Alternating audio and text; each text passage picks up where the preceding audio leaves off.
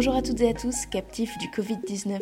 Si vous n'avez pas suivi les conseils de Trump et que vous avez donc délaissé le bain de bouche à l'eau de Javel pour regarder les vidéos parodiques du Dr Fauci, incarné par Brad Pitt, vous êtes au courant que nous avons passé le cap des 40 jours de confinement et que si certains s'ennuient ou se délectent de ce temps libre dont ils disposent en abondance, d'autres qui travaillent encore et se sentent prime aimeraient pouvoir lever le pied, mais pour faire quoi? Le temps, c'est l'un des aspects que mon invité d'aujourd'hui se plaît à manipuler. À travers différents projets d'image en mouvement, comme le définissait Gilles Deleuze, plus communément appelé projet audiovisuel ou film. Ça, ça vous parle forcément, j'en suis sûre. Mon invité en écrit, en réalise et en diffuse. Il s'agit d'Idir Sergin, avec qui j'ai souhaité parler de sa nouvelle routine quarantaine, de son film Cross, disponible jusqu'au 1er mai sur Arte, un moyen métrage avec Damien Bonnard, Finnegan Oldfield, Lee Vénéguier, Charles Poitvin et Slim Elhead. Cross, c'est un film qui prend son temps pour nous exposer toute la complexité d'une relation amoureuse qui s'étiole, les cicatrices que l'on porte, qui modifient une démarche virile et l'ego d'un champion raté, mais aussi une héroïne éblouissante de par son aplomb et son répondant. Je laisse tout de suite avec mon invité. Bonne écoute.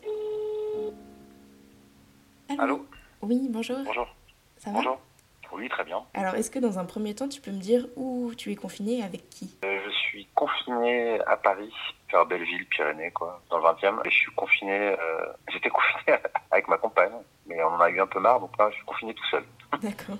Et comment ça se passe en fait ce nouveau rythme? Est-ce que mentalement ça a été compliqué pour toi d'accepter de, de rester euh, confiné justement? Euh, alors moi, c'est un peu particulier parce que j'ai pas eu un confinement, euh, on va dire, de tout repos. D'abord, je l'ai chopé, le coronavirus, je l'ai Ok. attrapé. Ouais. Donc j'ai fait 8 jours de fièvre, donc j'étais 8, jours au lit, 8 jours alité. Donc euh, c'était un peu pénible. Ensuite, quand je suis sorti, j'étais assez content, donc je me suis mis à refaire ce que je faisais déjà un petit peu avant le confinement, à savoir regarder des films, des films pour le Festival de Cannes, pour la FIB. Encore en train de regarder des films.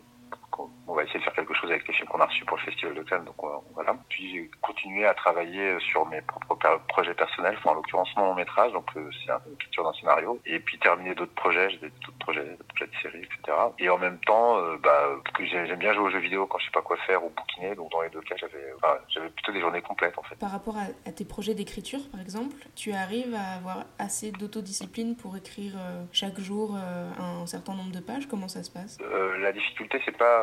Non, je me fixe pas ce genre de truc. Enfin, je me fixe pas euh, des objectifs euh, nombre de pages. je me fixe euh, plutôt des objectifs temps de travail. Mais le problème, c'est quand tu es dans un, dans un deux pièces, en l'occurrence, je vis dans un deux pièces, que tu es quelqu'un qui est confiné, qui n'a pas du tout les mêmes horaires que toi, parce qu'écrire un scénario, euh, écrire des histoires, etc. C'est un peu, euh, c'est régulier, mais c'est un peu à des moments, pas forcément, c'est pas des horaires de bureau, quoi. Soit c'est très très tôt le matin, mais c'est malheureusement, j'ai pas eu la chance d'être dans une période où je me levais à 5 heures, ça peut arriver, et bosser très tôt le matin entre 5 heures et 10 heures. Et j'étais plutôt dans ma période de 16 heures, 21 heures, 22 heures, et c'est pas, pas, pas facile. Ouais. Par contre, en confinement, ça, c'est pas facile. Oui, donc en fait, le temps qu'on a peut-être là en abondance euh, du fait du confinement, t'es pas forcément à 100% profitable. Bah là, comme je suis à nouveau tout seul à la, la, la, la part, on Mhm. a fait une espèce de petit break, quoi, pour se laisser respirer, et ben, si, si, là, je suis à nouveau super efficace. Ok, bon, bah tant mieux alors. J'aimerais qu'on dise un mot, si tu le veux bien, sur ton parcours. Tu as commencé par suivre des études de philo, puis tu Ouais. t'es essayé au journalisme. Tu tiens une chronique sur les blockbusters dans le mensuel SoFilm. Tu viens en aide au scénariste en tant que script doctor. Et tu l'as dit, tu écris et tu réalises également tes propres films. Et tu es coprésident de l'Acide. Ta filmographie, elle est impressionnante et compte déjà plusieurs films. Journal intime de Luc Mallet en 2003, Issa en 2004, Le Funambule en 2008, Ce monde ancien en 2014 et Cross en 2018. Par quoi tu veux qu'on qu'on commence? Est-ce que tu veux qu'on parle de ta filmo, un peu de, de Cross peut-être, qui est disponible en ce moment sur Arte? Tu veux réagir déjà sur ton parcours Comment tu veux qu'on fasse je vais essayer d'être euh, chronologique, comme ça, ça, donne un, ça donne un sens au truc. Puis surtout que c'est une chronologique hein, qui a du sens en réalité. Donc oui, de la philo d'abord, et enfin, de la philo toujours, parce que la philo c'est un peu mon passe euh, de mon bol d'air, quoi. L'endroit où je me sens bien, qui est un truc un peu, un peu, un peu, un peu personnel, mais qui me sert euh, aujourd'hui dans la vie euh, à tout. Je dis toujours que la philo c'est vraiment le dernier truc pour trouver du boulot, mais en fait ça te permet aussi de faire tous les, de t'essayer à tous les boulots. Ça forme à tout en fait. Ça, ça c'est vraiment, c'est vraiment l'exercice, c'est, l'exercice intellectuel de précision qui te permet d'être euh, effrayé par rien en réalité. Donc j'ai décidé de faire du cinéma, mais je, je, je, avec la philo j'ai l'impression que j'aurais pu être architecte, euh, je sais pas, j'aurais pu faire ce que je voulais. En fait, tu peux faire ce que tu veux avec ça, avec euh, on va dire cette connaissance là, quoi, cet exercice là intellectuel. Et puis euh, oui, donc oui, le journalisme ça a été assez rapide. hein. J'ai fait un peu de journalisme, je suis, vite parce que euh, je pensais que je pourrais écrire des histoires, parce que j'avais toujours en secret un, désir de littérature, mais voilà, je sais pas ce que j'en ferais avec ce dé- désir-là. Puis en fait, euh, l'histoire du cinéma, c'est un peu l'histoire d'une amitié aussi. C'est un ami à moi qui est malheureusement décédé aujourd'hui, mais qui m'a rappelé, parce que je me faisais chier, moi, juste, c'était vraiment la sortie de mes, études de la fac, puis de ces dans le journalisme, qui m'a rappelé qu'on faisait des films ensemble, et lui-même faisait un court-métrage à cette époque-là, on s'était pas vu depuis quelques années. C'est lui qui m'a dit, tiens, tu veux pas m'aider à faire un casting, j'ai pas le temps euh, pour, pour, pour mon film. Et je lui ai donné un coup de main, et en fait, il m'a regardé travailler, il m'a dit, tu devrais, je dirige trop bien les comédiens, tu devrais créer une histoire. Donc un peu pour déconner, euh, enfin pour déconner sans vraiment déconner. C'est-à-dire, euh, en fait, donc j'avais aucun réseau, enfin rien. le cinéma, c'était encore un truc que j'aimais, que j'ai toujours beaucoup aimé. J'avais toujours regardé beaucoup de films. Puis je me suis essayé à un concours de, du festival en plein air de Grenoble. Je me suis dit, voilà, essayé ce concours-là, j'ai envoyé un scénario comme ça de court métrage. Et en fait, trois mois plus tard, je me suis retrouvé avec une bourse pour faire le film avec de l'argent, 15 000 euros, donc je n'y connaissais rien. Voilà. c'est incroyable. À part que j'avais lu des scénarios de mon pote, mais donc j'avais un peu compris comment ça marchait, mais voilà. Et puis en fait, entre temps, avec lui, on a fait donc le journal intime de Luc Mallet, parce que c'est un film comme une espèce d'autoproduction, de film d'horreur un peu chelou, une espèce de snuff movie euh, inspiré de, euh, du projet Blair Witch, mais à, à notre sauce, quoi, dans lequel je jouais d'ailleurs, dans lequel il jouait. Et ce film était, à mon avis, un peu trop avant-gardiste pour les gens de l'époque, en tout cas en France. Mais bon, ça m'a un peu appris des trucs, ça m'a appris un bon montage, j'avais jamais vu ça de ma vie, par exemple. Et donc, bah, il a fallu que je fasse, il fallait absolument que je fasse le, film que j'avais reçu la bourse, Issa en l'occurrence, donc ça c'est après. Bah, j'ai tout appris sur le tas, quoi. Je connaissais rien, hein, les objectifs, euh, les tournants Super 16 à l'époque sans pellicule. Et j'ai tout appris en faisant et c'était super. Le film a plutôt bien marché en plus, même si aujourd'hui quand je regarde, voilà, j'ai de la tendresse pour le film, mais je trouve qu'il y a quand même quelques voilà, quoi, comment puisse dire? Mais le film est quand même passé à la télé, il est passé sur télé voilà, c'est un film un peu personnel, un peu facile sur des trucs qui m'intéressent plus beaucoup en fait aujourd'hui, qui sont, euh, je sais que ça intéresse beaucoup de monde, mais moi pas du tout. Mais c'était un film où je m'étais dit tiens, je vais un peu parler de mes origines, algériennes, tout ça, parce que après je me suis dit comme ça, je n'en parlerai plus jamais de ma vie, je m'efforce de faire. Puis j'ai continué, voilà. Après j'ai fait, euh, fait d'autres films dans la foulée. Et le dernier, donc, euh, je fais une espèce de grand saut. Entre temps, il y a eu, euh, le Funambule, oui que j'avais écrit justement avec mon pote qui est décédé. C'est un moyen métrage que j'ai autoproduit. Puis ensuite, euh, compris la production c'était compliqué, il fallait bien que je fasse un choix, donc je me suis dit je vais faire que du cinéma. Et euh, donc j'ai écrit un moyen métrage que, que j'avais fait avec Florence Offray qui aujourd'hui est une, productrice, une productrice qui aujourd'hui aussi euh, enseigne à la FMI, et Flavien Jorda. Voilà, bah, j'ai fait ce film qui s'appelait Ce monde ancien. Ça a pas trop mal marché, le, film est passé à la télé encore sur France 2 ce coup-ci, et, euh, et j'ai rencontré Laurine Pelassi, ma productrice actuelle avec qui je travaille aussi sur mon métrage, des, des films de la capitaine, qui est aussi productrice à Rectangle, et, et on a fait Cross, et Cross Cross, c'est une super aventure. Encore un moyen métrage. J'ai un peu du mal avec les formats courts. Je, je, sais plus, tends plus à aller vers le long que d'aller vers. C'est pour ça que le prochain, j'espère que ça. Voilà. Et, euh, c'était une de mes questions justement sur ce choix de, de, format. Parce que Cross dure une quarantaine de minutes. C'est assez compliqué à montrer ce genre de, de format-là en festival ou à la télévision. Est-ce que tu peux dire un mot là-dessus? Euh, Ouais, alors moi, dans, l'occurrence, euh, franchement, c'est pas un choix. Hein. C'est-à-dire que je conseille à tout le monde euh, qui fait des courts-métrages de faire à minima des films de moins de 30 minutes. quoi. Parce que le, pire des formats, c'est moyen-métrage. Quand je dis les pires, le, pire à diffuser, comme tu l'as dit, c'est extrêmement compliqué. Il n'y a pas beaucoup de festivals. En France, il y a le festival de Brive, euh, Clermont-Ferrand. Il doit y avoir peut-être Angers, euh, peut-être euh, Belfort. Je sais pas, peut-être 6 ou 7 festivals majeurs en France peut-être. c'est très peu comparé voilà, au nombre donc très, Voilà, c'est ça. Donc, donc très peu de place en plus.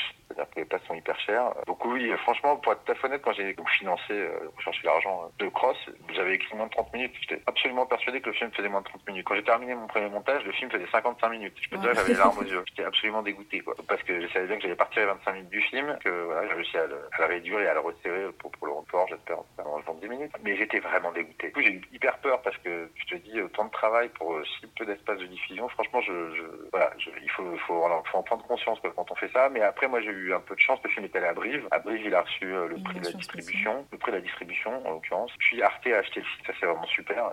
Donc, il est repassé. Donc, il est passé une fois et puis il repasse encore euh, en ce moment, quoi. Et ça, c'est vraiment super parce qu'après, le film a fait euh, bah, le, le, format court. Il a, voilà, il a fait quelques, quelques endroits qui ont eu le désir, d'abord par réflexion du film, mais aussi il y avait la fenêtre, quoi, pour passer des, des films de ce format-là. Mais ça fait pas beaucoup de, voilà. Et puis, il est passé en Espagne aussi à la Cadina, qui est un festival du moyen métrage espagnol à Valence, où il a reçu plein de prix, d'ailleurs. Quand tu disais que ton ours, ton premier montage durait 55 minutes. En fait, ça, ça m'intrigue. Ça veut dire que quand tu as tourné, tu avais combien de jours de tournage, par exemple? Sur ce film-là, j'avais euh, 7-9 jours avec un jour de repos. Ok. Et du coup, oui, vous avez beaucoup, beaucoup tourné, en fait, pour avoir euh, autant en de fait, ce qui, pour tout à fait honnête, je m'en rends pas compte. Ce qui était sûr, c'est que comme c'est un film qui il y a une histoire du motocross, on était tenu, on avait que deux jours pour pouvoir filmer du motocross, avec, dans, enfin, dans, un, dans le cadre d'une course qui réunissait que des fans de, motocross en Charente. Et donc, bah, c'était dans le cadre d'un week-end où il y avait 1000 personnes qui venaient en famille avec leur, leur, enfin, leur camping, etc. Enfin, c'était super comme ambiance d'ailleurs. Et donc, j'avais que deux jours, donc déjà, j'avais pas tellement de choix.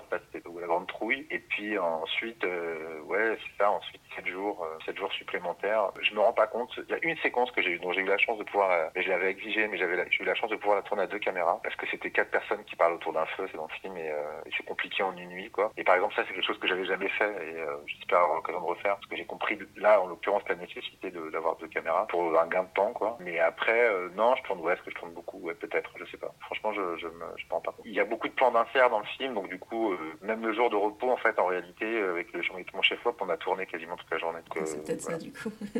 ouais peut-être ça aussi. Ouais. Pas mal de plans qui sont pas dans le film. Hein. Oui que t'avais pas forcément écrit. ouais parce que les plans d'insert c'est enfin, un truc que j'aime beaucoup moi euh, en général et euh, c'est quelque chose dont, dont j'existe toujours euh, au moins une demi-journée de, dans, le plan de travail. Est-ce qu'on peut peut-être le, le, pitcher, Cross? En gros, c'est l'histoire d'un mec qui, en l'occurrence, qui est interprété par Damien Bonnard dans le film, qui, qui, qui est un ancien pilote de, de, motocross dont il a gardé une blessure et depuis qui qui est complètement omnibulé par cette passion, qui ne peut plus pratiquer et qui délaisse euh, sa vie de couple, en l'occurrence sa, petite amie qui est beaucoup plus jeune que lui et qui subvient, dont on comprend assez vite qu'elle subvient aux, ressources du quotidien en faisant euh, des webcams érotiques en ligne. Quelle est la jeunesse de ce projet? Tu parlais justement de, de, ce monde de motocross. C'est un milieu que tu avais déjà approché pour écrire cette histoire ou, ou pas du pas tout? Pas du tout, pas du tout. La genèse, la genèse, c'est euh, comment est-ce qu'une histoire me donne, me donne, enfin m'arrive quoi. Euh, c'est souvent chez moi, euh, de manière très composite. C'est pas un truc, c'est pas genre ah j'ai une idée, je vais faire ça quoi. C'est rarement ça. C'est ah j'ai une envie d'abord. Là, en l'occurrence, moi, j'avais envie de euh, raconter l'histoire d'un couple qui, qui enfin, l'histoire, l'histoire de la fin d'un couple, quoi, la fin d'une histoire d'amour, comment ça peut marcher, et juste de raconter euh, ce moment-là, quoi. J'ai aussi un peu une espèce d'obsession, euh, pas sur le triangle amoureux, mais disons que sur, euh, sur comment que même en étant avec quelqu'un, on peut être attiré par quelqu'un d'autre, enfin, ce genre de choses-là, quoi. Mais ça, ça fait pas une histoire parce que ou ça en fait un milliard déjà, quoi, par partout. Et à ce moment-là, moi, pendant que je réfléchissais à donc euh, tiens, j'en ai raconté la fin d'un truc, etc. Je lisais des nouvelles de Raymond Carver, sans doute le plus grand nouvelliste américain, quoi. Je, je, je conseille à absolument tous ceux qui ne connaissent pas de, de se jeter dans, dans, Raymond Carver. Je lisais comme ça un recueil, parce que j'aime beaucoup les nouvelles. Et euh, un hasard a voulu qu'en fait j'ai acheté un, recueil qui n'était pas un recueil officiel, c'est une espèce de compilation de neuf nouvelles. Et je découvre dans les neuf nouvelles qui sont absolument sublimes qu'en fait Robert Altman s'est inspiré de ces neuf nouvelles pour faire Shortcut, son film, euh, voilà, que je conseille aussi, qui est un film voilà absolument hallucinant. Et c'est, je me suis dit bah attends bah relis-les parce moi j'avais vu une puissance cinématographique mais je ne comprenais pas trop. En revoyant le film et en relisant les nouvelles, il y a des trucs qui, qui me sont apparus intéressants comme le rapport avec l'animal, le chien qui est toujours un truc qui m'intéresse chez moi, l'animalité, etc. Et donc petit à petit les choses se construisent et je me suis dit tiens c'est marrant parce que j'aimerais bien filmer euh, un environnement que je connais pas, un truc un peu sportif, euh, j'aime bien les sports aussi, euh, j'aime bien le foot quoi pour, pour dire des choses, surtout le tennis, mais à la télé, hein, pas, pas forcément en pratique, je pratique plus quoi ou pas. Et donc je me rappelle que je racontais avec ma poterie, en parlais un peu de ce truc et j'avais j'avais répondu euh, un espèce de premier, premier petit traitement, quoi, euh, synopsis, qui se passait dans, euh, bon, pour te dire que tu vois, comment une histoire part de loin quand même. Sans rentrer complètement dans le détail, mais il y avait une histoire de danse aquatique. D'accord, oui. voilà, tu vois, qui n'a aucun, qui n'a aucun rapport. Et en fait, je me suis dit, ah, quand même, la danse aquatique, c'était revu et revu. Enfin, tu vois, il était même pas question de webcam à ce moment-là, même s'il y avait un truc un rapport à la pornographie, qu'on regarde secrètement, sans le dire à l'autre, etc. Et en fait, un soir, je regardais la télé, je les appelais, j'étais sur les chaînes 255, 285, les chaînes qui n'ont aucun intérêt, les chaînes de, de, de, moto, de mécanique, de je sais pas quoi. Et je bloque sur une, une chaîne de motocross. Je bloque dessus et je j'y passe au moins euh, trois heures. Et euh, je bloque. Je sais pas pourquoi, je bloque, c'est hyper beau. Euh, je sais pas, ces motos là, qui, sautent, euh, enfin tout, les interviews des gars, tout m'éclatait. Puis j'ai réécrit complètement mon scénario. J'ai bah, tout, s'est mis en place. Après, j'ai enlevé le porno, j'ai mis autre chose, etc. Et j'ai imaginé un lieu. Enfin tout, tout est apparu clair, quoi, avec une, un, un truc, un rapport à l'ordinaire et au quotidien qui, qui, me touchait beaucoup dans les nouvelles de Raymond Carver, qui sont toujours au cœur de mon travail euh, de cinéaste, et donc du coup, euh, bah, je l'ai retravaillé. Enfin, tout s'est assemblé, quoi. C'est mmh. vraiment tout s'est assemblé. Ça, ça prend un peu de temps, mais d'un seul coup, en, en trois jours, trois, quatre jours, tu, tu, tu pour le scénario, en cas une version visible du scénario. Voilà, en gros comment. et après pour pour avoir une vraie connaissance, une vraie connaissance du motocross, bah après il fallait, fallait sur place. Mais j'ai eu un peu de bol, c'est que pendant que j'écrivais le scénario, une comédienne qui est d'ailleurs dans le film, qui est pas une comédienne professionnelle, mais que j'ai fait deux films avec elle parce qu'à chaque fois j'ai tourné en Poitou-Charentes et qu'elle vit là-bas. Pendant les moments de trou, je regardais sur Facebook et en fait j'ai découvert complètement par hasard pendant que j'écrivais le scénario et c'est véridique ce qu'elle dit. Et puis son mec qui faisait vraiment du motocross. Trop bien. Donc du coup je l'ai appelé, ça faisait genre un an que je n'avais pas eu de nouvelles d'elle et, mhm. euh, et j'ai parlé avec son mec qui m'a dit bah si tu veux tu viens dans la région, je te fais toujours du motocross, je te présenterai, euh, je présenterai à mes potes, aux gens qui tiennent le circuit où on va, etc. Et en fait tout ce qui est tourné dans le motocross, euh, dans le cross, c'est tous les tous les tous leurs potes, leur circuit à eux, tout ça, c'est tout leur truc. Donc c'était assez simple en plus pour nous de pouvoir tourner finalement ce qu'on voulait. Trop bien. Et en voyant ton film, moi tu vois j'ai pensé par exemple à Mickey and the Beer, au film de direction en France comme The Place Beyond the Pines et Blue Valentine, avec, bah, tu le disais, ce, cette espèce de trio amoureux aussi, mais même dans l'approche de tes plans qui sont très épurés, sans fioritures. Il y a presque pas de musique aussi dans ton film. On prend le temps d'observer les, les personnages. Est-ce que tu peux dire un mot, voilà, en fait, sur, euh, bah, sur ces choix de mise en scène et sur le casting aussi? La cinématographie qui m'inspire personnellement, pas forcément celle que. Parce que j'ai un goût cinématographique euh, très très large. La preuve, c'est que j'ai écrit pendant un an euh, dans ce film une chronique sur les blockbusters. Oui, et là, c'est complètement l'inverse que tu fais. Voilà, ça. mais après, j'ai une affection toute particulière. évidemment, après, on est en France, mais une affection toute particulière pour le cinéma américain, le cinéma indépendant américain. Par Mickey and the Beer, ça va être un film qu'on avait sélectionné à la mais euh, le, film que tu as cité euh, aussi, enfin le film que tu as cité, j'ai Ouais, ouais, que, que j'aime aussi beaucoup. Et puis j'ai aussi moi un, cinéaste que vraiment j'adore, enfin vraiment que j'adore vraiment, c'est Gus Van Sant, énormément. En partie, enfin surtout ces films indés, hein, Elephant, euh, enfin voilà, tous ces films-là sont vraiment des films qui sont pour, entre autres, des films qui ont forgé ma, ma, cinématographie. Ensuite, du coup, l'idée c'est ça, c'est d'avoir un cadre qui soit tenu. Par exemple, le choix du 1.33, du 1.33, le format visuel du film, c'est pas un vrai 1.33, c'est un 1.37. Et c'est un format que j'ai copié en fait des, films de Gus Van Sant qui tournent en, en 37. C'est légèrement plus large, un petit peu, je trouve. C'est un format carré, mais il y a plus de, je il y a plus de, un petit peu plus de respiration dedans. Et donc, euh, ça, ça oblige à saisir ce qui compte dans l'action, dans, dans l'action de, la, séquence, et en faisant, et en acceptant que, qu'en même temps, ça soit extrêmement limité. Donc, du coup, ce qui se passe dehors se passe dehors. Enfin, je veux dire, c'est très net, quoi. Leur champ, il est très net, quoi. Ça oblige le spectateur à, à, à regarder quelque chose que tu montes du doigt, et en même temps, à, à construire par l'imaginaire ce qui se passe hors du champ. C'est, mais de manière très, euh, je dirais presque de manière autoritaire, quoi. Mhm. Sans que toi, en tant que metteur en scène, tu aies la nécessité de, de, forcer les choses, en fait. Oui, c'est ça. Tu, tu, forces jamais notre empathie ou notre émotion. Enfin, je veux dire, il n'y a pas de, de mélo euh, ou de pathos puissance 1000 non plus, qui pourrait être amené par la musique, par exemple, justement. Après, la musique, il y en a. Hein. Il y a quand même Patsy Euh, il y a une séquence musicale euh, sur le cross. J'ai pris la musique de Patsy Cline, qui est une chanteuse des années 50, 40 américaine, que, voilà, que, j'aime beaucoup. Et il y a Bon, après, toutes, les musiques, c'est pas des musiques qui sont à part un, un, ou deux moments, je crois. C'est des musiques qui sont à l'intérieur du film. On dit, voilà, pour, mais c'est pour le coup, c'est en plus, c'est des vraies musiques composées. J'ai travaillé avec euh, Dal Kowalski, qui est à la base un musicien de techno, et qui m'a fait, qui m'a fait de la country, etc. Donc c'est assez drôle. Il y a à la fois une forme d'épure et en même temps, ça reste très sophistiqué, tu vois. J'en parle de Gus Van Sant, mais c'est, mais c'est parce que c'est vraiment un réel que j'adore. Mais dans Jerry, dans tous ces films-là, dans tous les films qu'il a fait, euh, où les plus en plus dans cette dimension, on va dire euh, auteur, il y a, voilà, il y a un truc qui m'éclate là-dedans. Et puis c'est aussi, il y a un truc un peu américain, un peu américain, américanisant, je sais pas, je sais pas comment on pourrait, comment on peut dire les choses, que j'assume complètement. Et du coup, tout l'exercice avec mon chef op, euh, ça a été de, Florence Noébac, a été de rendre crédible un truc un peu américain, mais en France, quoi. Et que ça fasse, que ça sonne pas un mec, que ça sonne pas, euh, genre le gars ici au Texas, parce que tout, tout ce que j'ai filmé, c'est en France. Il faut que, voilà, il, il faut que ce soit crédible. Et ça, pour que ça marche, il faut des bons comédiens. Et en l'occurrence, il y avait un, pour que pour qu'en fait la, la, vitalité des plans, de, de ce qu'ils jouent dans un regard, dans, dans, un échange de paroles, soit incarnée vraiment profondément avec une vraie vérité par les, euh, les comédiens. Et ça, j'y suis hyper attentif. Et euh, Damien, c'est quand même un copain, mais on n'a pas travaillé immédiatement. On a travaillé sur mon, sur mon film précédent et donc sur Cross. Là. Et Damien, euh, moi je me rappelle que sur le film précédent, juste tu vois pour te dire, c'était donc Damien Bonnard. Donc je, à l'époque, sur le film précédent, je cherchais un comédien. Et alors qu'on buvait un verre, tu vois, donc il était devant moi, j'ai expliqué que je faisais un casting. Et tout à coup, vois la même histoire. Hein, tout à coup, je, je, je me suis rendu compte qu'il avait une super belle voix. Je suis d'abord tombé amoureux de la voix de Damien, quoi. Et, euh, et après, je, je, me suis dit, il serait super dans le rôle à l'époque. Et après, c'était le début d'une collaboration. Donc, quand j'ai écrit Cross,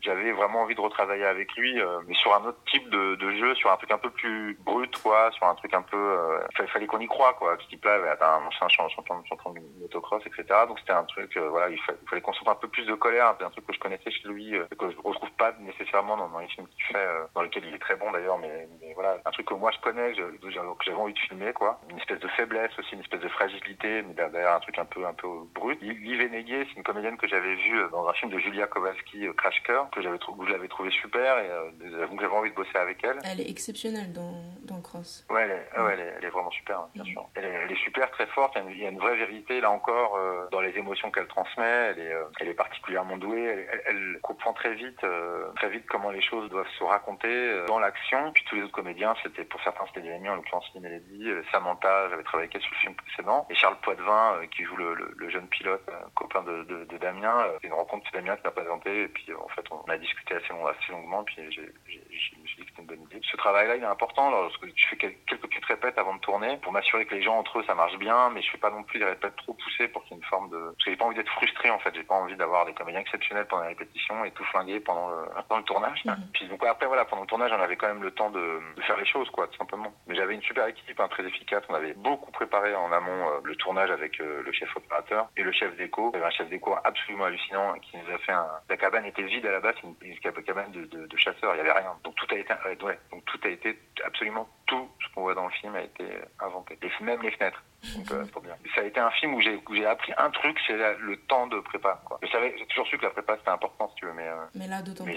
Ouais, il y a un truc en tout cas, voilà, être hyper clair sur la direction artistique. Il a, il a vraiment la travaillé. Et j'avais une question par rapport à la direction des, des acteurs. Bon, tu les connaissais déjà pour la plupart, tu avais déjà travaillé avec eux. Quelles indications tu leur donnais? Il y a une approche très réaliste et très douce en fait. On n'a jamais un regard euh, mauvais sur eux. Enfin, on les juge pas. Tu as réussi à trouver la, justement la bonne distance pour les montrer tels qu'ils sont. Tu vois ce que je veux dire? Sans, euh, sans les, les, avilir, quoi. Enfin... Moi, ce que je cherche, bah, après, c'est très, c'est très, c'est un lieu commun ce que je vais dire. Je cherche une forme de vérité euh, dans l'incarnation de l'émotion. C'est-à-dire, euh, je, regarde beaucoup les regards, moi, des comédiens. Je, peut-être que c'est un fantasme que j'ai perso, peut-être que c'est une vérité, j'en sais rien, mais j'ai l'impression que tout se passe dans le regard. Je suis absolument convaincu que quand on regarde un film, au cinéma et même à la télé en réalité, quand on regarde un personnage à l'écran, on regarde ses regards, on regarde ses yeux, quoi. Exactement comme dans la vie. Quand on, parle à quelqu'un, on le regarde, quoi. Et, on regarde ses yeux. Et j'ai le sentiment que c'est la même chose. Donc du coup, je cherche toujours d'abord à sentir, euh, très, euh, un mystique, à, sentir la vérité dans le regard du personnage. Mais vraiment, je, je regarde les, yeux du personnage et peut-être parfois même j'ai pas ce qu'il dit. Quoi. Et si je sens une espèce de, fébrilité, quelque chose qui sonne faux dans le regard, c'est qu'il y a un truc qui va pas dans, dans, dans, le. Et je me trompe rarement parce qu'en montage, euh, je peux le vérifier et je vois souvent que je me trompe pas là-dessus. Après, euh, chaque comédien est différent. C'est-à-dire que euh, c'est tout, plaisir parce que moi c'est un des trucs que j'adore le plus dans le tournage, c'est la direction d'acteur. Et chaque comédien est vraiment très différent. C'est-à-dire que je pense que tout le truc c'est de trouver un comédien avec lequel tu as envie de travailler, dont tu sens pourra porter quelque chose de singulier, de fort euh, au personnage que tu, que tu souhaites euh, créer, quoi, filmer. Et en, même temps, tout l'exercice, c'est de bien parler avec le comédien pour sentir quel type de discours, quel type de mots il va entendre. Par exemple, euh, Damien, on peut parler de manière très précise, quoi. C'est-à-dire, on peut vraiment dire les choses. Enfin, c'est-à-dire qu'on construit vraiment le personnage de manière très précise. Liv, euh, on est plus dans quelque chose de plus plus abstrait, on est plus dans l'émotion, quelque chose de plus plus dans l'affect, quoi, dans la, dans la recherche de quelque chose, dans un travail de sentiment. Alors chez Damien, il faut vraiment voilà, il passe ça, il faut être clair dans, dans, le, dans les actions, dans, la séquence. Et après, lui, il prend en charge le, ce, qui, ce qui se déroule. C'était vraiment le, lui dit exactement ce qu'elle doit, ce qu'elle doit imprimer comme émotion. Et là, euh, elle se saisit des actions, enfin, tu sais faire les gestes, après agir, etc. Donc c'est ça, je pense que le, truc, c'est trouver pour chaque comédien, il y a des comédiens avec qui il faut beaucoup parler, t'en as d'autres avec qui il faut être plutôt euh, rapide. Et j'ai oublié de citer Finnegan, hein, Finnegan Oldfield, qui est dans le film aussi. Et euh, Finnegan, par exemple, avec qui j'avais déjà travaillé, bah, pour le coup, dans ce monde ancien, et qui lui est un pote aussi. Et Finnegan, c'est euh, il est comme une, comme une espèce de, il joue une partition, quoi. Et tu peux, euh, tu peux le moduler comme une, comme une espèce d'instrument, quoi. Tu peux tout faire. C'est assez impressionnant. Dans ce registre-là, il est assez étonnant. Donc voilà. Mais après, il faut, moi, je pense qu'il faut, il faut, il faut, quand tu travailles avec des comédiens, il faut profondément les aimer, d'une manière ou d'une autre, quoi. Parce qu'ils vont incarner ce que tu as écrit. Donc, euh... et puis en même temps, leur laisser, je sais pas, hein, mais savoir quand il faut leur laisser de la liberté, savoir quand il faut leur dire que là, en fait, c'est pas possible. Et est-ce que pour tes prochains projets, tu écris en pensant déjà à, à des comédiens ouais. ou pas oui, oui, oui. Enfin, il y a des y a des comédiens qui se fantasment. Il y a des, voilà, en l'occurrence, il y en a un sûr avec qui on a travaillé, c'est Damien, mais j'aimerais aussi beaucoup travailler. Euh, avec les autres comédiens, hein, avec Finnegan, les autres. Après, ça dépend de leur dispo, voilà, voir, voir, voir.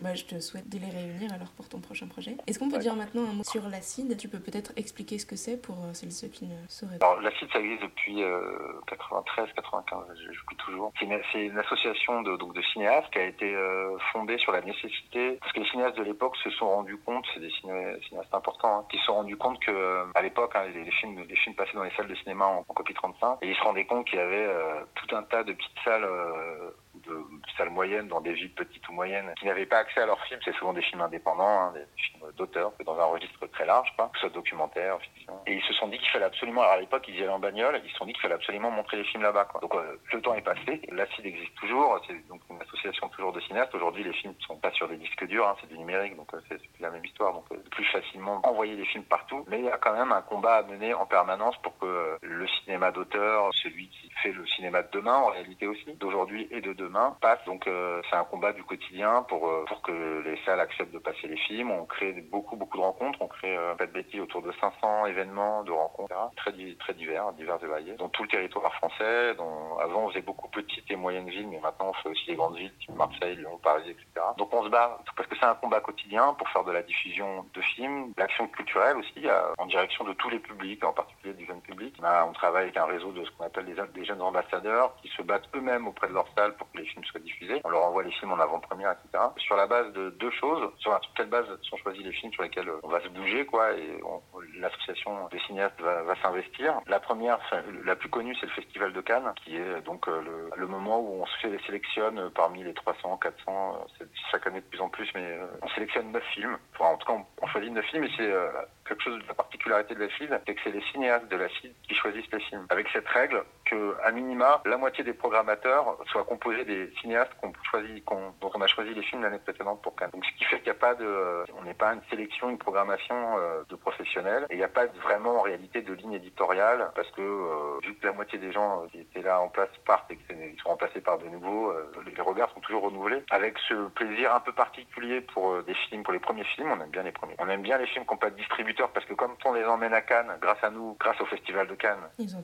trouvent des distributeurs. Voilà, ils en trouvent. Ça, c'est notre grand truc. Je pourrais citer un nombre incalculable de, des cinéastes qui sont passés. Justine Triet, La bataille de Solferino. Voilà, aujourd'hui, elle, elle, avec Sibyl, elle est à l'officiel, mais son premier film, c'était La bataille de Solferino. Olivier Gavinet, Swagger, Benoît Forjard, voilà, qui était à la quinzaine l'année dernière, mais il a son premier film, Gaz de France, à l'acide. Et j'en ai plein d'autres, Marianne Otero, enfin voilà, des Régis Soder, voilà, masse des documentaristes aussi, à la fin des réalisateurs de films documentaires. Et puis par ailleurs, on est sollicité toute l'année par des films qui, ont déjà des distributeurs et qui veulent bénéficier du soutien de la FID, donc de l'accompagnement, du fait qu'on fait, on organise des tournées partout en France, etc. Ils nous envoient leurs films, on les regarde, on se réunit un samedi par mois, on en voit en général 3-4. Les cinéastes qui gardent les films débattent, c'est les adhérents, les cinéastes adhérents, ça a des débats euh, souvent très houleux et Et puis après, on choisit ou non, il y a un vote, hein, et puis on choisit ou non de l'accompagner, et puis, voilà, c'est un peu comme euh, pour mais voilà. Il y a ça, et puis après, il y a tout le combat politique qu'on mène, euh, qui est, on va dire, un peu un combat de syndicat, quoi, mais voilà, qu'on mène euh, auprès des institutions, on siège à plein d'organismes de, de, cinéma, on négocie beaucoup de choses, etc. Donc voilà, c'est à la fois un combat politique, un combat culturel et un combat de diffusion, révélation aussi. Et toi, tu es coprésident. Ça fait combien de temps que tu occupes ce, cette place? Là, ça, à la fin de l'année, ça fera deux ans. Tu ressens déjà que c'est de plus en plus compliqué de, de promouvoir ce genre d'initiative-là ou pas? Euh, Oui, je sais pas si c'est de plus en plus. En fait, j'ai l'impression que c'est toujours compliqué, que ça a toujours été compliqué. Ouais, quand même. Ce qui est, ce qui est de plus en plus compliqué, c'est que les, euh, les, gros films sortent euh, à plus de copies. Quand je dis les gros films, je parle des Marvel, hein, les si c'est l'univers, même si c'est des films que je regarde, hein, je ne veux pas me raconter des conneries, mais, euh, mais bon voilà, les Star Wars, etc., qui sortent à 1000 copies, 900 euh, copies, 800 copies et qui, qui laissent de la place à personne, c'est le gros problème. Et c'est un problème qui est de plus en plus récurrent, on appelle donc le problème de la concentration. Et oui, c'est un, un combat qu'il faut mener en permanence, en tout cas qui demande d'être toujours vigilant, de jamais baisser la garde, parce que sinon, euh, en effet, qui fait la spécificité de, de la France sur la map monde du cinéma mondial, c'est le nombre de salles de cinéma qu'on a, le nombre de films qui sortent, le nombre de premiers films français qui réalisé tous les ans. La diversité des œuvres aussi en France, qui est, qui est la richesse de l'offre, quoi, qui est, qui est, formidable et qui est hyper riche. Hein. On a, enfin, les Français, de ce point de vue-là, on a, on a énormément de chance et, et, toute la planète nous envie, euh, tous les cinéphiles et spectateurs du monde nous envient euh, quoi, la richesse de notre offre. Et ça, c'est un truc qu'il faut préserver avec euh, virulence. Quoi. Tout est toujours très fragile, tout peut toujours être mis en cause. À la preuve, hein, le, ce qui se passe avec le coronavirus, etc., le confinement, tout est, tout est peut être à tout moment fragilisé et il faut jamais, il faut toujours être très vigilant parce que les gros gros, bah, par définition, définition, ils veulent pas laisser la place mm. aux autres, alors que c'est absurde, c'est-à-dire que euh, c'est absurde de raisonner comme ça, c'est que c'est la diversité de l'offre, le fait qu'il y ait beaucoup de premiers longs qui soient faits, c'est pas, c'est pas, c'est pas, pas, quelque chose de critiquable, en réalité, ça permet de, de, révéler de nouveaux talents, de nouveaux cinéastes qui deviennent les gros réalisateurs euh, par la suite et qui permet à ces grosses productions, ces gros distributeurs d'exister. Donc, faut préserver tout l'écosystème, sinon on se retrouve comme, comme aux États-Unis ou en Allemagne ou en Espagne ou en Angleterre avec des, ou des cinémas des, cinémas indépendants qui sont euh, moribonds, quoi, qui n'existent quasiment plus en réalité. Et est-ce qu'on peut parler euh, peut-être des conséquences que provoque l'annulation du Festival de Cannes et du coup de votre, de votre sélection? Est-ce que vous avez déjà un, plan B pour continuer quand même d'accompagner les films euh, de cette édition C'est tout à fait ça, le, le, le, terme est le bon, le, terme, bon terme. bah, en fait, en gros, nous, on n'a pas terminé les visionnages. Moi, je suis en plein dedans parce que je fais partie du comité de programmation Mais on n'a pas terminé de visionner, on va se réunir quand, on, quand il y aura le déconfinement. Notre idée, nous, ça a été de nous dire a, euh, on a sondé aussi les, euh, on répond aussi à une demande, mais il y a beaucoup de distributeurs, beaucoup de producteurs, beaucoup de cinéastes qui veulent, euh, qui se sont battus pour faire leur film et qui veulent qu'il y ait un soutien, qu'il se passe quelque chose, quoi, qu'ils se retrouvent pas le bec dans l'eau, quoi, qu'il n'y ait pas rien. Donc, et puis les, les, salles aussi, elles ont, elles ont besoin qu'on crée des événements autour du cinéma pour faire revenir le public. Ça, ça, ça, va être pas si évident que ça, faire revenir le public en salle. Et donc, du coup, nous, on est parti dans l'idée de, de soutenir des films, de faire une programmation. Alors, on verra, a priori, on restera sur le même nombre de films, mais et d'organiser à la, à la rentrée un événement dont on verra bien comment il s'appellera. Je pense pas que s'appellera Cannes BIF parce que Cannes c'est Cannes et que Cannes doit rester Cannes. C'est voilà, le plus grand festival du monde au mois de mai. Quoi. Mais en tout cas, on va, on va faire quelque chose et nous, on va faire quelque chose de notre côté pour soutenir les films, les accompagner comme on le fait tout le temps sur le modèle de ce que je t'ai raconté tout à l'heure, euh, en organisant des événements, des tournées, des avant-premières, enfin voilà, plein de choses, la site pop, euh, notre université populaire, et puis à côté de ça, euh, peut-être réfléchir à imaginer quelque chose de collectif. Je sais pour le coup, j'en sais rien. Je sais pas ce qui peut se passer avec euh, les autres sections, c'est-à-dire la semaine, la quinzaine, l'officiel. Voilà. On va pas du tout euh, abandonner le terrain. Voilà. C'est vital. Ça peut se passer sur plusieurs villes. Le combat continue alors. bah oui, il n'y a, a, a, pas de choix. Et puis surtout, il y a des bons films. Hein. donc c'est vraiment dommage de ne pas, pas, vous les faire partager. Il y a des super trucs. J'ai peut-être une dernière question. Il y a un an, tu présentais Cross, donc ton film dont on vient de parler, au festival Format Court au studio des Ursulines à Paris. C'était un festival euh, parrainé par Damien Bonnard, donc ta, ta muse un peu, et par Philippe Robot aussi. Donc là, pour eux aussi, la seconde édition du festival a été euh, reportée, mais il y a eu une version en ligne avec euh, voilà, une programmation quotidienne qui a duré 5 jours en ligne. Qu'est-ce que tu penses de cette alternative de montrer des films de chez soi, comme l'a fait aussi la fête du Oui, avis est partagé. Disons que les problèmes, la problématique n'est pas la même, je pense, pour le court métrage, parce que le court métrage, c'est de ce point de vue-là, je trouve ça un peu très dommage. Je, je trouve dommage que les salles de cinéma n'en passent pas plus. Je parle de l'exploitation des salles ne passe pas plus de court métrage. C'est-à-dire que le, court métrage, ça existe en festival justement, et ça existe parfois un peu à la télé euh, sur Arte, France 3, France 2 et les canals qui passent, euh, qui, ont des programmes de, court métrage, mais, au regard du nombre de films, du nombre de courts métrages produits chaque année, euh, ça fait pas beaucoup de fenêtres en, réalité d'exposition, même s'il y a beaucoup de, festivals de cours, mais c'est quand même des, voilà des, des, instants courts. Et je comprends tout à fait, je trouve ça tout à fait légitime de, se dire qu'il faut euh, montrer les films en ligne. Je pense que c'est même de ce point de vue-là un peu l'avenir, même pour les courts métrages, parce que ça fait une fenêtre d'exposition qu'il faut juste après savoir, je pense, éditorialiser euh, l'endroit. J'ai aucun doute sur le fait que les, les, personnes de, qui s'occupent de ça dans les festivals euh, en ont conscience et, font un travail nécessaire. Donc je dis que le format court fait aussi très bien son travail. Euh, mais après, euh, plus généralement, plus globalement, moi, mon, nous, notre point de vue, alors là pour le coup, là, je parle vraiment en tant que coprésident de la CID. C'est un avis que je partage complètement. Nous, on considère qu'il faut pas faire ça. pour les longs métrages, j'entends. En tout cas, voilà. Pour le court métrage, je, je, comprends totalement. Mais nous, pour le court métrage, on n'est pas du tout euh, fan de, de, de, ça. Alors peut-être qu'on est un peu has-been et un peu, j'en sais, sais, rien. Peut-être qu'en fait, euh, nous sommes déjà le passé. j'en sais rien, mais je, mais je crois, mais, mais, je, mais, je, crois pas. Je crois pas parce en tout cas, je crois pas pour notre cinéma. C'est-à-dire, euh, je pense que le cinéma indépendant, le cinéma d'auteur, euh, tout ce qu'on veut, de genre, etc., doit se battre pour euh, pour préserver le, la diffusion des films en salle. Pour deux raisons. D'abord parce que je reste absolument convaincu qu'il n'y a rien qui remplace l'expérience d'un film vu en salle de cinéma. Et ça, c'est valable pour tous les films, tous les formats. C'est une expérience collective et individuelle euh, unique. Et euh, tu peux avoir tout le, tout le home cinéma que tu veux chez toi. Il n'y a rien qui remplacera ce moment un peu particulier de t'acheter un rentrer dans une salle, d'être avec des gens que tu connais pas. Voilà. Partager un rire collectif ou une émotion collective. Enfin, voilà, je... ou, tout seul. Parce qu'il peut, peut arriver des fois, il n'y a, personne dans la salle. Mais voilà, je pense que ça, il n'y a rien qui, qui remplace ce truc-là. Et puis, je pense qu'il n'y a rien qui a pas, et puis je pense qu'il n'y a pas plus bel endroit pour, euh, plus bel écrin, quoi, pour, euh, pour présenter un film, quoi. C'est-à-dire, il n'y a pas juste un écran, c'est aussi un endroit, un espace à l'intérieur duquel il, se vit quelque chose comme une espèce de parenthèse au, flux du temps, au flux de la vie, du quotidien, etc., à l'intérieur duquel, en tant que spectateur, on est pris, et je pense que c'est un endroit unique, et qui permet au cinéaste d'être révélé. Et je dis ça pour, pour une raison toute simple, hein, je, je, suis à peu près abonné à toutes les plateformes, je pense, de, de l'univers, tout Netflix, en passant par Mubi, OCS, je, crois que la seule que je, je peux m'abonner, c'est Disney+, parce que c'est un peu ridicule comme, comme proposition. Mais, mais sinon, voilà, les autres, je, voilà. Et je suis ravi de pouvoir voir des séries, je suis ravi de pouvoir, pouvoir revoir des films, etc. C'est pas pareil. Mais, mais indépendamment de ça, c'est que quand je vais sur Mubi, je vais voir des films de cinéastes plutôt connus, ou en tout cas d'une cinématographie particulière, c'est éditorialisé, etc. Euh, mais quand je vais sur des trucs genre euh, OCS, euh, je vais plutôt voir des films un peu connus, des cinéastes, même quand c'est des cinémas d'auteur un peu connus, donc voilà, je fais ma même démarche. Et quand je suis sur Netflix, c'est compliqué parce que la, la densité, la, la, densité de l'offre fait que j'ai, un, moi, j'ai un peu peur que pour les cinéastes indépendants, les, les jeunes cinéastes qui commencent ou qui font leur premier film, soient noyés sous le flux, quoi. Et que du coup, en tant que cinéaste, on n'existe pas vraiment. Voilà. Et ça m'a crainte. Et voilà, je pense que la, la salle de cinéma, c'est le, festival, etc. C'était quoi le film qui t'a bouleversé au cinéma? Ta plus belle expérience en salle beaucoup trop. Il y a un film qui m'a bouleversé très fort au cinéma, c'est Paranoid Park depuis 25, vraiment. Tu saurais dire pourquoi? Je sais pas, tout, tout dans le film me parle.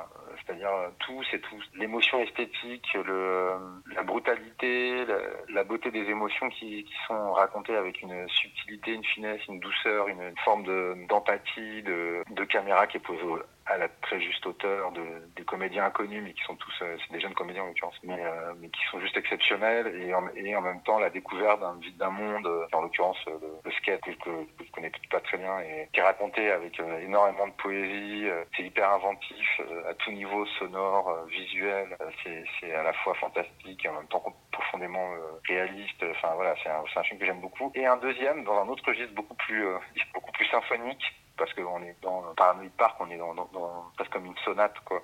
Et euh, quelque chose de plus symphonique, euh, de plus bah, grandiose, mais je, il y a un autre film qui m'a vraiment marqué, moi, je sais qu'il y en a qui, qui détestent, mais moi j'ai vraiment adoré ce film aussi, c'est Mélancolia de Lars von Trier. Voilà, ça c'est euh, Mélancolia de Lars von Trier m'a aussi profondément marqué. Et il y a longtemps, Battle Royale, qui est un film japonais euh, sur euh, une espèce de Hunger Games, euh, enfin qui en fait le, le le film qui a inspiré tous les, les films type Hunger Games, etc. Midsommar, enfin voilà, c'est voilà. Votre registre, c'est Battle Royale, voilà, c'est ultra violent, mais c'est euh, profondément jouissif. Et, et, et, un autre film, alors si, parce qu'après, non, c'est 50, mais c'est pas grave. J'avais dit, tu sais pas. Il y a un autre film que j'ai vraiment, bon, c'est pareil, ça fait un peu lieu commun, mais la force de la salle de cinéma. Quand j'ai, quand je, ce film, donc c'est 2001, le ciel de l'espace, hein, voilà, film dont on peut parler pendant, pendant, des années pour essayer de comprendre le, le, mystère qu'il recèle. Indépendamment de ça, ce film, je l'ai regardé quand je me souviens quand j'étais plus jeune, genre, j'ai regardé qu'à la télé, quoi. Je pas passé en salle, ou, j'étais pas né quand c'était passé en salle, donc voilà. Je me rappelle très bien qu'il y avait eu une, que, que, la copie du film avait été remasterisée, et donc le film est repassé en salle. Et donc du coup, je me suis dit, je vais aller voir ce film dont j'ai absolument pas totalement saisi la fin, mais que j'adore, et je vais donc aller le voir. Je tiens, je vais, je même le voir en salle, quoi, voir la différence. Et ben, et ben, voir ce film en salle. C'est absolument pas voir le film à la télé, c'est-à-dire c'est un autre film quoi. C'est-à-dire j'ai l'impression d'être devant une autre œuvre quoi. Et j'avais l'impression d'avoir vu à la télé une espèce d'esquisse de ce qu'est réellement le film, dont j'ai toujours pas complètement compris la fin évidemment. Mais en salle, ça a une puissance incomparable. Enfin, je veux dire, on comprend les plans, on comprend, on comprend pourquoi un plan fixe dure 20 euh, secondes, euh, parce que parce que ça fait ça fait sens quoi.